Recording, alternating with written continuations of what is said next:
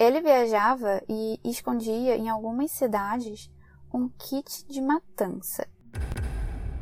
Olá, operários! Sejam bem-vindos de volta ao Fábrica de Crimes. E Eu sou a Rob. eu sou a Mari. E, cara, a gente já tá no episódio 9, você acredita? É, quem diria. O caso de hoje é sobre Israel Keys, um serial killer que tinha como objetivo principal capturar suas vítimas sem deixar nenhuma pista para trás. Provavelmente você nunca ouviu falar dele, mas foi um dos serial killers mais famosos dos Estados Unidos. É, realmente eu confesso que eu nunca tinha ouvido falar dele. Eu também não. E antes da gente introduzir o caso de hoje, como sempre, eu quero lembrar que vocês podem enviar mensagens de voz pra gente por direct ou clicando no link do perfil do Instagram do Fábrica, que é Arroba podcast Fábrica de Crimes. Oi meninas, tudo bem? Meu nome é Thiago e eu gosto muito de ouvir podcasts, principalmente os de storytelling ou crimes reais. Eu tô gostando muito do conteúdo de vocês. Quando eu descobri, eu comecei a ouvir todos, ouvi quase todos de uma vez e agora tô esperando ansiosamente cada a cada lançamento. Parabéns pelo trabalho, continue. No caso de hoje, Israel Keys, ou Serial Killer do Alasca.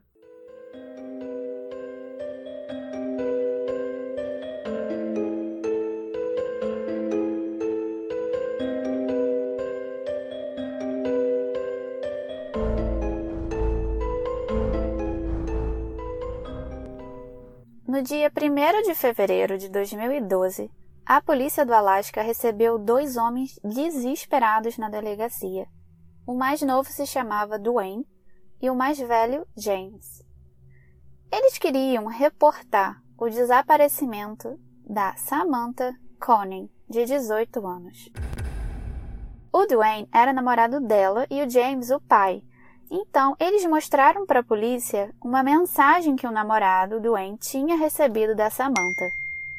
Na mensagem, ela dizia que tinha combinado de passar o fim de semana com alguns amigos e que era para ele avisar o pai dela. E ele achou isso esquisitíssimo, porque eles namoravam já há uns nove meses e não era muito do perfil dela, né? Fazer essas coisas. É. E ela não estava com o pai dela, obviamente. Os dois estavam muito preocupados porque eles não conseguiam mais falar com ela.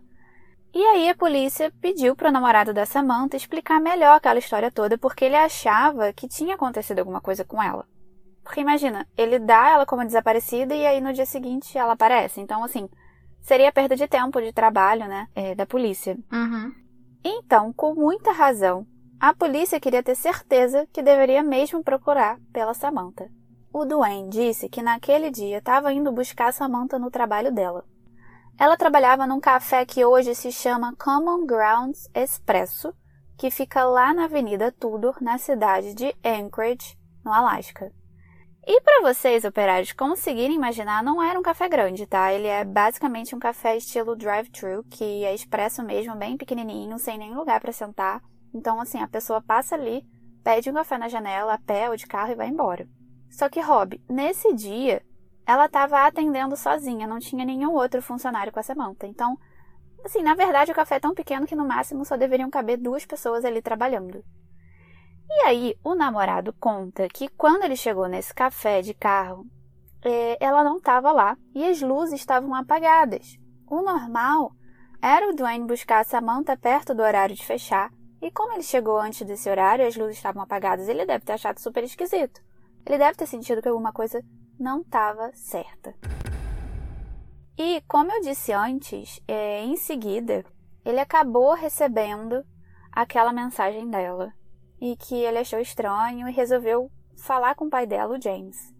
Foi aí que a polícia resolveu investigar. Os investigadores também acharam estranha aquela história, mas deram a Samantha como desaparecida. Primeiro, eles falaram com o proprietário desse café, né? Obviamente, e checaram se o lugar tinha câmeras de segurança. E tinha. Eles conseguiram ter acesso à câmera que filmava todo o ambiente interno do café e foi assustador o que eles descobriram. Nesse vídeo, no minuto 1.50 mais ou menos, a gente consegue ver um cliente na janelinha. E ele faz um pedido para Samantha. Aí ela ergue o braço, dá um copo de café para ele, e ela se vira na direção contrária para olhar alguma coisa que eu não sei o que, que era. E aí, quando ela vira de novo pro cliente, a gente percebe que ela leva um susto. Ela dá um passo para trás e levanta as duas mãos, tipo, mãos ao alto. Depois, ela apaga as luzes do café e a gente imagina nesse momento que deve ter sido a pedido desse, desse cara, porque não tem som no vídeo, então é, fica difícil saber e o vídeo também a partir daí fica escuro. É, a única luz que entrava era da janela. Sim. E no minuto 3.50, ela pega o dinheiro na caixa registradora e dá para esse homem. E nesse momento, coitada, ela deve ter pensado que era só um assalto. E a essa altura, os policiais vendo esse vídeo, eles já sacaram que não era uma mulher, né? Era um homem pelo porte físico. Aí, depois que a Samantha entrega o dinheiro para ele, de novo, ele pede para ela ficar sentada no chão porque é exatamente isso que ela faz. Dá escuro, mas dá para ver a silhueta dela se abaixando. Só que aí ela fica assim até o minuto 7h44, que é quando esse homem resolve pular aquela janelinha e entra no café. Ele acaba bloqueando um pouco a luz, né, que entra pela janela, mas acredito que a polícia tivesse meios, né, para melhorar a qualidade da imagem, enfim. E eles viram o cara amarrando as mãos da Samantha. Eles amarraram as mãos dela com tipo aqueles lacres, sabe? Sei. De plástico. Só que um detalhe. Quando ele pula a janela, dá pra ver que ele tava usando um tipo de máscara. É, ficou difícil até ver a máscara, né, que ele tava usando. É. Ele sai com a Samantha pela porta. E aí, lá pro minuto 10.08, a gente vê os dois na luz do dia, só que de costas, caminhando assim bem rápido. É quase imperceptível se você não prestar muita atenção. É tão rápido que você quase nem vê. Se o ângulo da câmera tivesse um pouquinho mais para cima, daria para ver melhor. E como essa filmagem é longa, a gente vai deixar o link do vídeo completo no final da descrição desse episódio, na plataforma que você estiver usando para ouvir o Fábrica. E lá no nosso Instagram, arroba podcast Fábrica de Crimes, a gente vai colocar as fotos do caso e só um momento do vídeo em que a Samantha é abordada pela janela. O próximo passo nas investigações, pelo que eu li, foi procurar por alguém ou alguma coisa suspeita nas redes sociais da Samantha. E isso é uma coisa assim bem lógica de se fazer, principalmente na era que a gente vive hoje, né? Todo mundo tem algum amigo virtual e a maioria das pessoas tem pelo menos uma rede social. Então, eu acho que a polícia até deve ter ido falar com alguns amigos da Samantha, né? Pessoalmente, mas era importante para eles checarem os amigos virtuais dela. É, nesse momento, tempo meio que vale ouro, né? Porque a família fica desesperada, contando os minutos para ver se acontece alguma coisa. Exatamente. Então, são minutos angustiantes, né? E na verdade foram muitos dias de angústia. Até que a Samantha enviasse uma outra mensagem para o namorado. O Dwayne recebe essa nova mensagem de texto dizendo o seguinte: Connor Park sign under pic of Albert N. G. Purdy. Que seria tipo placa do Corner Park embaixo da foto do Alberto. Como ela é bonita. E aí, obviamente, o Dwayne correu para avisar o pai dela, o James, e a polícia. Afinal, era mais uma pista e eu acredito que eles ficaram secos de curiosidade e ansiedade, porque eles não sabiam o que encontrar nesse parque Conner, né? Uhum. Tá. Mas agora deixa eu explicar melhor essa mensagem. Nesse parque, eu olhei algumas fotos desse parque, parece que existia, existe, na verdade, uns quadros assim de aviso, tipo uns murais que tem mapa do parque, algumas fotos, sabe, avisos, enfim. Então, nesse mural tinha entre outras coisas, a foto de um cachorro na época perdido que se chamava Alberto, é o tal do Albert, na mensagem, né? E embaixo dessa foto, em direção ao chão, eles encontraram uma bolsa.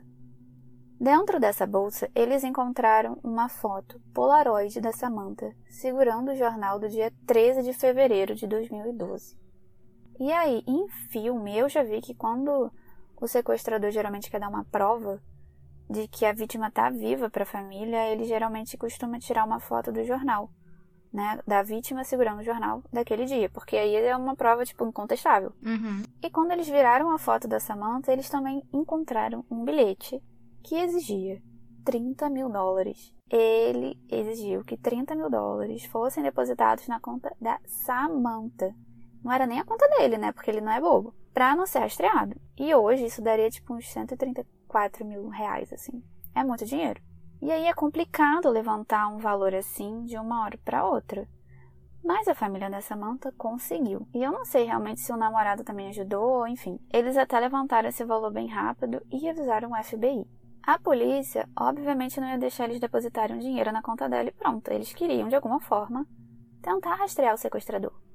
Porque seria ele quem ia tirar o dinheiro da Samantha, da conta dela, né? Então, eles avisaram o banco dela e exigiram que o gerente notificasse a polícia exatamente no momento em que alguém mexesse na conta, tipo automaticamente. E aí, a família da Samantha, o namorado, o FBI, eles ficaram esperando ansiosamente para alguém mexer nessa bendita conta. Alguns dias se passam e nada do sequestrador retirar o dinheiro. A conta dela ficou totalmente parada por um tempo. Até que, de repente, na cidade de Anchorage, mesmo lá na Alasca, surgiram várias retiradas de dinheiro em máquinas de 24 horas. Essas maquininhas, sabe? Sei. Aí, como você já deve imaginar, assim que as retiradas foram feitas, o banco acionou a polícia que meteu o pé na estrada para ir atrás desse cara e até o lugar das retiradas, só que, na verdade, o cara retirou o dinheiro de forma separada, né, parcelada. Ele retirou o dinheiro em três máquinas diferentes e em cada saque, ele tirou o limite diário permitido, que era de 5 mil dólares. Só que, tipo, o cara era bem mais rápido que a polícia.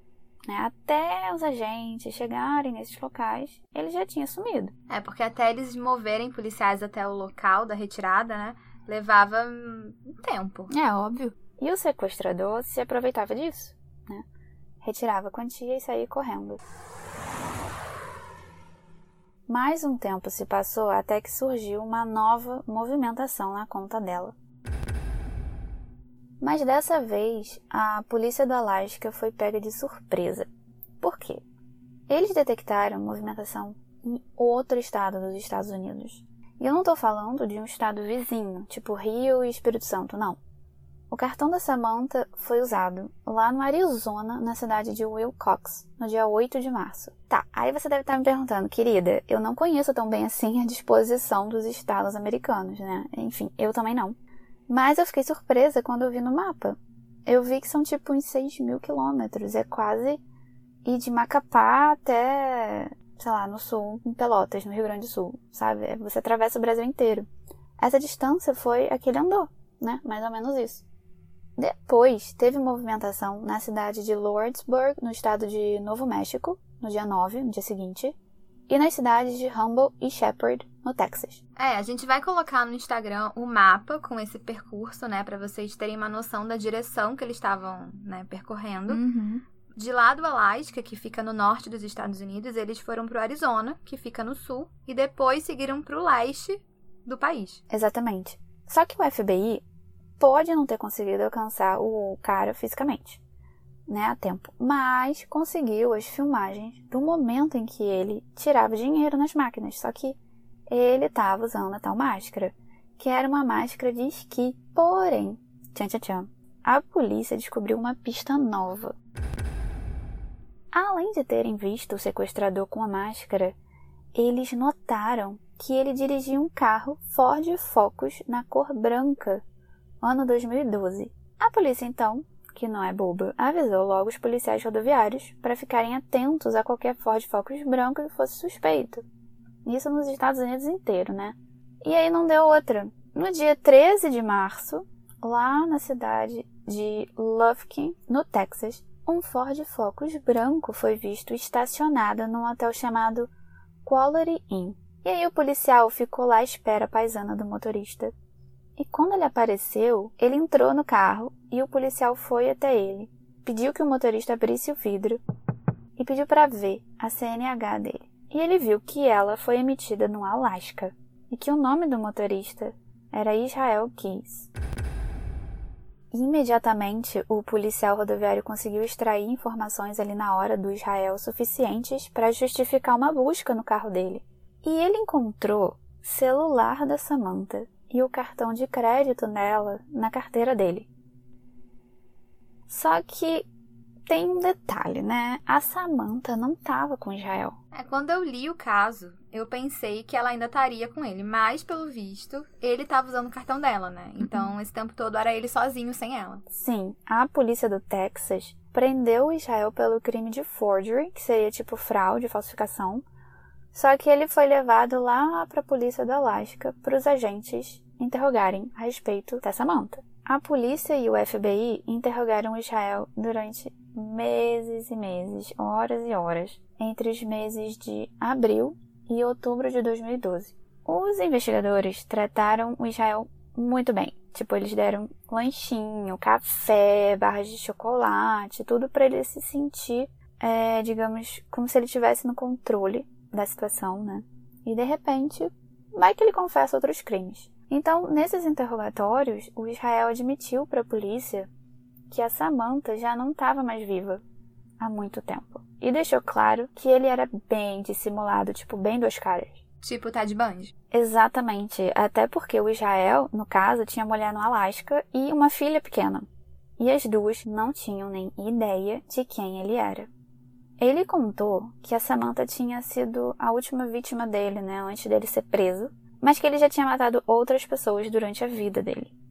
Na verdade, o FBI começou a entender que o Israel era um serial killer experiente, mas que tinha uma coisa bem incomum. Ele não tinha um padrão. Isso quer dizer, basicamente, que ele escolhia simplesmente as vítimas ao acaso, aleatoriamente. É, então não tinha nada a ver com ela pessoalmente, né? Não, ele nunca nem tinha visto ela, não tinha nada a ver, ele escolhia aleatoriamente padrão era não ter padrão, sabe? Sei. E ele contou que não se sentia mal por isso, por ter matado as pessoas, e que ele não fez isso porque é, ele não tinha opção, não, ele fez porque ele realmente queria fazer. A polícia submeteu Israel a um teste psicológico também, para ver se ele era uma pessoa sã, né, a ponto de conseguir tomar decisões na vida dele. E o resultado foi que sim, ele era são, e deu até que ele era bem inteligente, mas que tinha tendências antissociais. E o próprio Jael contou que ele nasceu em Cove, em Utah, numa família mormon, e que era o segundo mais velho de dez filhos. E parece que desde pequeno o Israel era obcecado com arma, sabe? Quando ele era adolescente, ele começou a sentir que podia sair impune das coisas. Ele mesmo falou isso. E ele revelou também que certa vez ele chegou a estuprar uma menina, adolescente, em um banheiro, mas que teria deixado ela viver porque na época, segundo ele, ele não era violento o suficiente. E aí, sobre essa manta, ele contou que até encontrar ela naquele dia, ele seguia uma regra pessoal, uma regra mental dele, que era que ele nunca podia matar alguém perto da casa dele. Só que com a Samantha foi diferente, porque, porque ela morava perto da casa dele. Depois que o Israel pegou a Samantha, levou para o carro dele, o Israel enganou ela, dizendo que só queria dinheiro. E aí vem uma parte bem louca. Eu acho que ele foi bem ousado. Pelo que eu li, quando ele sequestrou a Samantha no café, ela não tinha o cartão de crédito dela ali com ela, sabe? Nem o celular. Ela tinha deixado o celular no café? Aham. Uhum. Ele dirigiu de volta pro café, pegou o celular e saiu correndo de novo. Então, já o cartão da Samantha estava no carro do namorado dela. Sim, o Israel obrigou a Samantha a dar o endereço dela, onde ela morava com o namorado, para conseguir pegar o cartão no carro dele, no carro do Duane. Só que antes de dirigir até a casa da Samantha, o Israel parou na casa dele mesmo, colocou a Samantha amarrada do lado de fora de um container. Eu vi esse container, é, pela foto, é um é um caixote enorme, branco, e parece que as pessoas usam isso como depósito. É, e ele tinha isso bem perto, assim, sabe? No quintal da casa dele, assim. Pra não dizer quintal, vai alguns metros da casa dele, mas era bem perto. E deixou a Samantha do lado de fora amarrada. É, e nisso a Samantha congelando do lado de fora, porque é muito frio nessa época, na sim, Sim, tava nevando, né? E aí acontece a situação louca que eu falei. Na hora que ele estava pegando o celular no carro do namorado dela, já na casa da Samantha, o Israel quase foi pego pelo Duane. O Duane chegou a ver que tinha um homem pegando alguma coisa no carro dele, mas não conseguiu impedir. O Israel dirigiu até a casa dele de volta, onde a Samantha estava amarrada. E aí vem a, a parte mais triste. É, Ele agrediu a Samantha sexualmente, estrangulou ela depois e deixou ela dentro desse container trancada e morta. E aí ele simplesmente foi para casa jantar com a família, a mulher e a filha, uh, como se nada tivesse acontecido, né? Super normal. E depois ele ainda fez umas malas, disse que ia viajar, ia fazer um cruzeiro. E aí deixa eu explicar. Quando ele retornou desse cruzeiro, foi aí que ele tirou a foto da Samantha e deixou a bolsa com a foto e o bilhete no parque. Então, vocês devem estar se perguntando: ele tirou a foto da Samantha morta? Sim. Naquela foto ela não estava viva, apesar de estar com os olhos abertos. Isso porque ele costurou os olhos dela para enganar a família, dizendo que ela estava viva e pediu os 30 mil dólares. E foi aí que ele fez aquela longa viagem pelos Estados Unidos, retirando dinheiro em vários lugares sem a Samantha. E na foto ela aparece segurando o jornal daquele dia, mas na verdade era o braço dele, ele que estava segurando.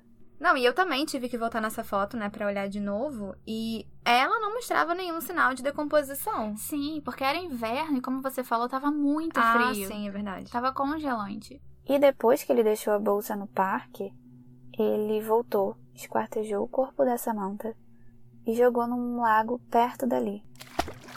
Depois que o Israel foi pego pelo FBI, os policiais perceberam que quando ele contava essas histórias, ele ficava quase que com um prazer mórbido, agitado, como se ele estivesse revivendo aquele momento de novo e e ali eles sacaram, né, que obviamente ele era experiente, como eu falei. Ele indicou exatamente onde o corpo da Samantha estava e foi aí que a polícia conseguiu finalmente resgatar todas as partes dela de dentro do lago. Nesses interrogatórios, que foram aproximadamente 19, o Israel também confessou um outro crime. Ele confessou ter assassinado um casal de meia idade na cidade de Vermont em junho de 2011, no ano anterior. Os nomes eram Bill e Lorraine. Tá, mas aí a polícia tinha que confirmar melhor, né? Porque tem muitas histórias de assassinos que confessam crimes que não cometeram. Inclusive no Instagram, a gente já indicou uma minissérie chamada Assassino Confesso, que trata exatamente disso. Sim, muito boa, por sinal. Uhum. E você tem razão. Só a confissão do Israel, eu acho que não bastava. A polícia teve que investigar mais a fundo. Sim. E aí, em uma reportagem de 2011 sobre o desaparecimento do Bill e da Lorraine, eu vi que no dia 9 de junho de 2011, a irmã do Bill deu o casal como desaparecido para a polícia, né? Lá na cidade de Essex, em Vermont. Essa cidade é, assim, muito pequenininha. Eu vi que ela tem, hoje, né, uns 21 mil habitantes. E, claro que quando um casal do nada, né, desaparece numa cidade assim, isso chama muita atenção. Não é comum esse tipo de crime, né, numa cidade tão pequenininha, tão pacata. E a reportagem conta que não era comum eles faltarem ao trabalho. Ele trabalhava na Universidade de Vermont e ela num centro médico chamado Fletcher Allen Healthcare. E aí logo os colegas notaram a ausência deles e ficaram mega preocupados. Na mesma semana, a polícia encontrou o carro do casal abandonado em um estacionamento de um prédio, bem perto da casa onde eles moravam. E como os agentes encontraram os remédios diários, né, que cada um tomava, eles desconfiaram muito, porque ninguém some assim não leva os remédios, sabe? São remédios que você precisa tomar todo dia. Então, isso já chama muita atenção. O Israel estava passando pela cidade de Essex e escolheu a casa do Bill e da Lorraine, aleatoriamente, como foi com a Samantha, né, no ano seguinte. E ele escolheu aleatoriamente um pouco depois da meia-noite. O Israel contou que escolheu a casa simplesmente porque parecia fácil de entrar, pelo design, assim, né, pela planta que ele falou, e pelos indicativos de que ali não moravam crianças. E o Israel, que estava hospedado num hotel perto da casa do Bill e da Lorraine, ele foi andando desde o hotel até a casa deles, entrou pela garagem, cortou a linha telefônica deles, foi até o quarto onde o casal dormia. O casal acordou e o Israel colocou eles amarrados na cama e começou a fazer várias perguntas, tipo se tinha cofre, se eles tinham arma em casa, onde estava o cartão de crédito deles, enfim, várias perguntas.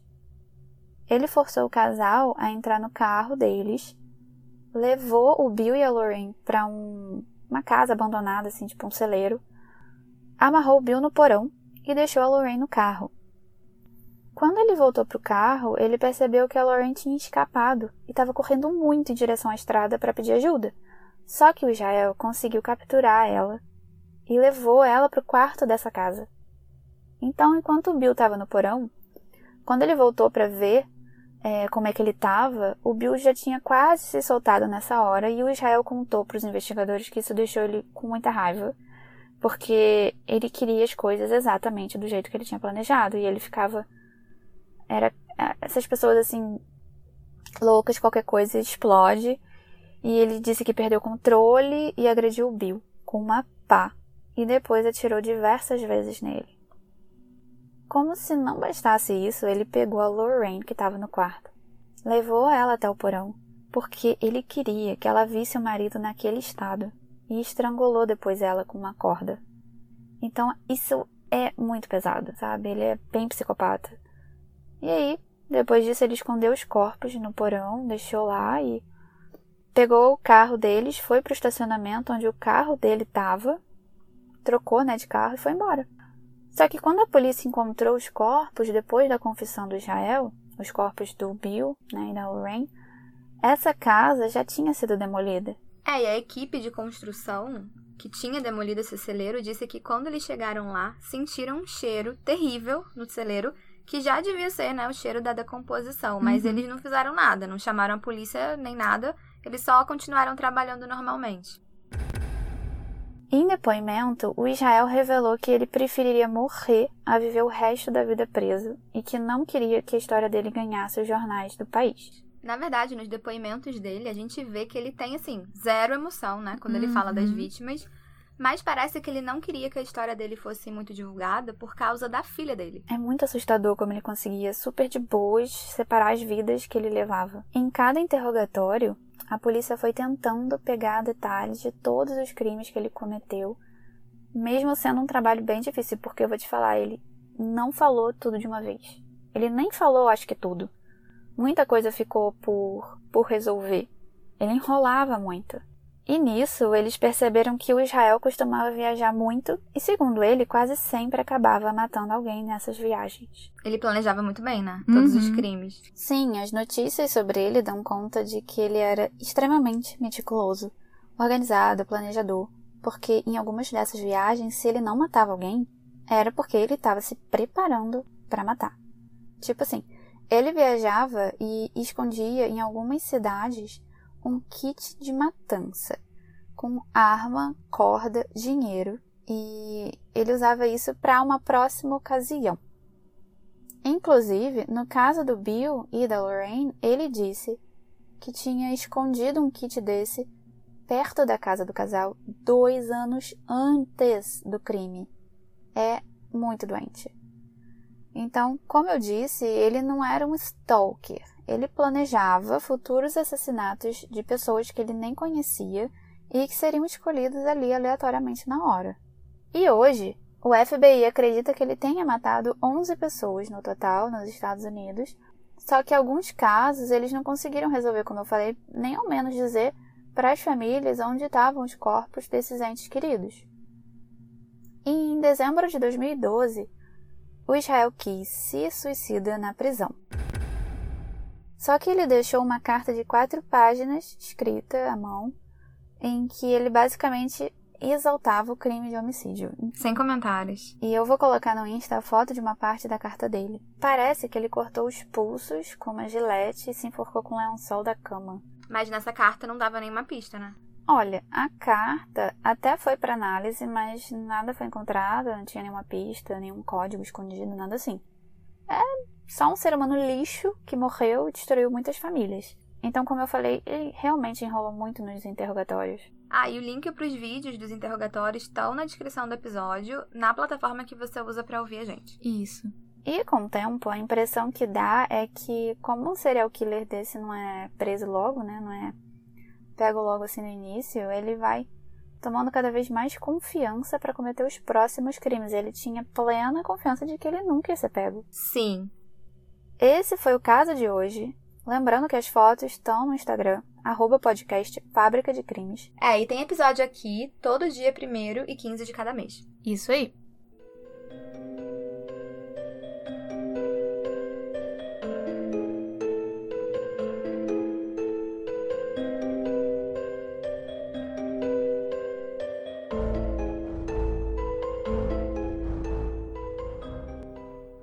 Bom, no caso de hoje, Israel quis. Você tá rindo, cara. É, peraí, você chegou, pô, cara, nunca ia falar pô, com câmera e segurança. E quando eles leram. Não, amiga, não é isso. A tradução tá errado. Ai, menina, eu sei esse caso. Ai, esse caso é muito legal.